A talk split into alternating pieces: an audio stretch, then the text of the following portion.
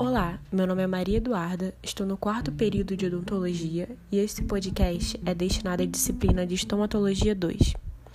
Hoje, nessa palestra, venho abordar um tema muito importante dentro das infecções virais, mais aprofundadamente sobre herpes simples, que é bem comum.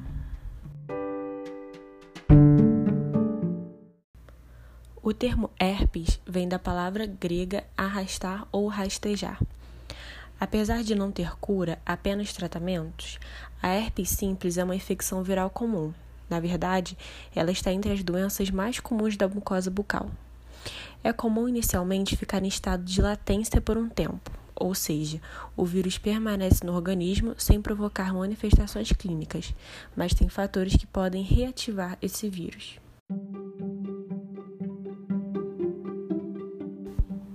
Existem dois tipos de herpes simples.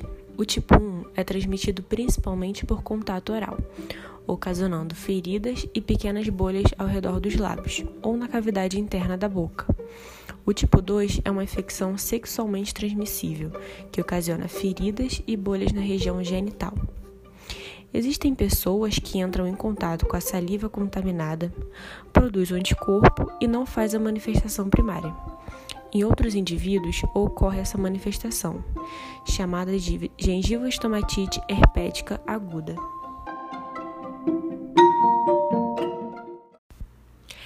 Ela é caracterizada por lesões ulcerativas da gengiva e mucosa oral, e com frequência é acompanhado de vesículas. Geralmente acomete crianças de 5 meses a 6 anos de vida paciente apresenta a gengiva vermelha, com inchaço, sangrando, dolorida e começam a surgir as vesículas espalhadas na cavidade oral, que é um aumento de volume com líquido no seu interior.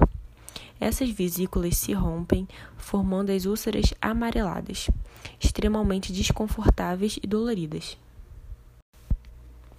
Além de febre, irritação, mal-estar, dificuldade para se alimentar e linfadenopatia, que é uma condição em que os nódulos linfáticos ficam com tamanho ou consistência anormais, causando um inchaço na região.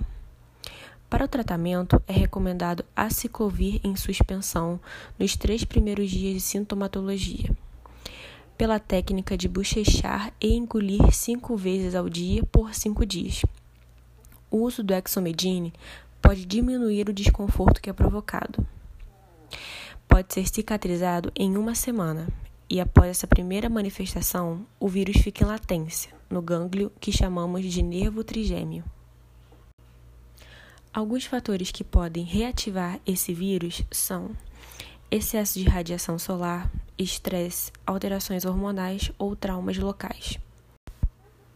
A ativação desse vírus pode ocorrer no vermelhão de lábio ou intraoral. De 6 a 24 horas antes da herpes aparecer, pacientes sentem queimação, ardência ou dormência na região, que são os chamados sinais prodrômicos. Então surge o vermelhidão e aparecem as vesículas. Então se rompem. No lábio pode haver formação de crosta e formam as úlceras, como já foi dito. É importante ressaltar que o medicamento aciclovir pode ser utilizado assim que o paciente vir a sentir esses sinais prodrômicos, a sensação de ardência e queimação, pois assim diminui o tempo de manifestação da herpes. A laser terapia também é uma boa opção de tratamento, pois ele reduz a carga viral, acelera a cicatrização, alivia a dor e repara os tecidos traumatizados. Ela pode ser feita assim que surgirem os primeiros sintomas do herpes simples. Geralmente, pacientes imunocomprometidos necessitam de medicação antiviral intravenosa.